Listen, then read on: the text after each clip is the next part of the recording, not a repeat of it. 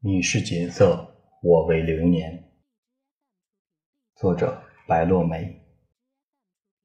破茧成蝶。有人活着是为了完成前世未了的故事，有人活着是为了过尽细水长流的日子，有人活在过去，有人活在将来，被忽略的总是今天。所有的情缘从年少时开始，最美到后来，真心要么输给了生活，要么交给了岁月。可是我们回不到从前，就像落花回不了枝头，流光回不到昨天。三毛是幸运的，尽管他荒废了几年最美的光阴，但他的文学梦是在少年时启程，并且这个梦。陪着他餐风饮露，维系一生。自从读完顾福生给他的杂志，三毛仿佛重新回到了人间。看了那些现代作品，他发觉这世上原来也会有相似的情怀，重叠的心事。以前是他坐井观天，独特的个性，跳跃的思想，总为人所不理解。如今，他在时尚新潮的杂志刊物中。读到了与灵魂亲近的心情和故事。后来，三毛的话多了，她不再是以前那个怯懦寡言的少女。有时候见到顾福生，她会情不自禁地讲出内心的惊喜和感动，而顾福生每次都耐心地听她说话，微笑中带有欣赏和鼓励。于是，那些淡烟细雨的早晨，长风斜过的午后。月明星稀的晚上，三毛总会随有总会有随性而发的灵感。他临窗而坐，案几上堆满了写了又改、改了又写的书稿。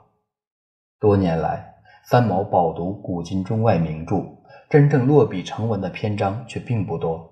是那几本现代刊物真正打开他固执的心窗，让他明白痴爱文字不是一桩异想天开的事。一段时间后，三毛交给顾福生第一份稿件，在他心底已认定老师为知己，他可以藏起内心的自卑。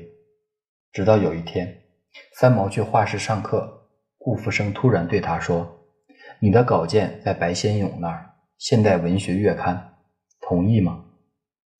一句轻描轻描淡写的话语落在三毛心底，波涛惊起。第一次的作品。很难得了，下个月刊出来。顾福生话语依旧那么清淡，清淡到三毛几乎要停止他内心泛滥的感触。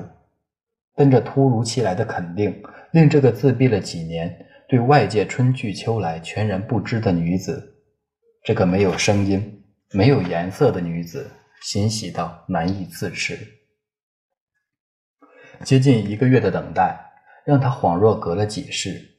当三毛从画室捧着那册现代文学跑回家时，对父母发出那声来自灵魂的呐喊：“我写的变成签字了，你们看，我的名字在上面。”平日里寡言不语的三毛，此刻欣喜若狂。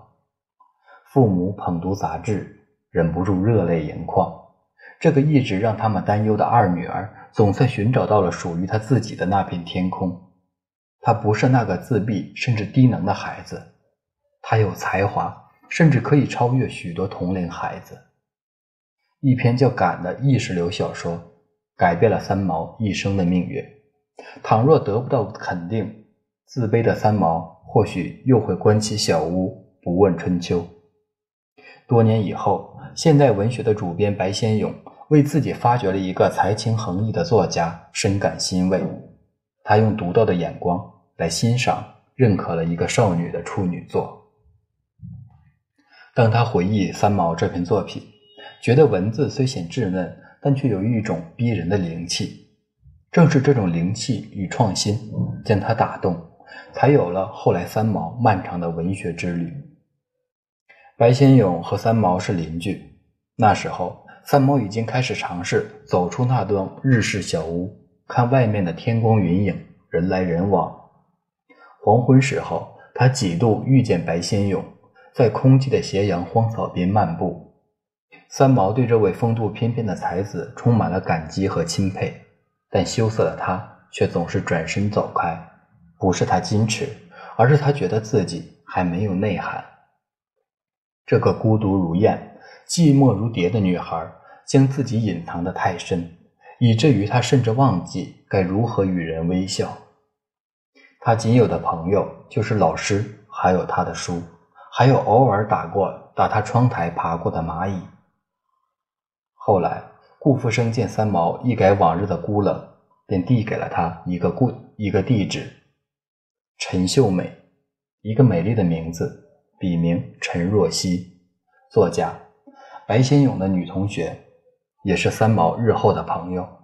后来是这个女孩让三毛成了文化学院第二届选读生。三毛，一个浪费了七年光阴的少女，总算得以重返校园。但此时的三毛虽然愿意和春风相识，却依旧还没有走出那个漫长而潮湿的雨季。顾家有四个如花似玉的女儿，素日里三毛学画，总能听到她们清冷甜美的笑声。有那么一个黄昏，三毛提了画箱从画室走出来，恰好这四个女孩要出门，就这么一次擦肩，那惊鸿的背影。让三毛觉得自己原来是这么平凡，他们的绚丽与他的暗淡是两岸不同的灯火。原来尘封的太久，到了该装扮自己的年龄都忘记了。一向自视美丽的三毛，躲在他一个人的世界里，从没有人来与他比较。这红尘实在有太多的诱惑，哪怕是一种颜色，也可以令他意乱情迷，蓦然回首。他辜负了自己太久。回到家，对着镜子，方才惊觉自己是一个韶华初好的少女。母亲带她去定做皮鞋，她选了一双淡玫红色的。从此，三毛的世界有了色彩。她穿着裙衫，像是赶赴一场晚春的约定，用美丽装点着原本清淡的日子。当年的那间画画室，将一个不愿开口。不会走路，也不能握笔，更不关心自己是否美丽的少女，滋润灌溉成了夏日第一朵玫瑰。这一切改变是恩师顾福生赐赐予的，可对于他的好，三毛总是也说不出一句感谢的话。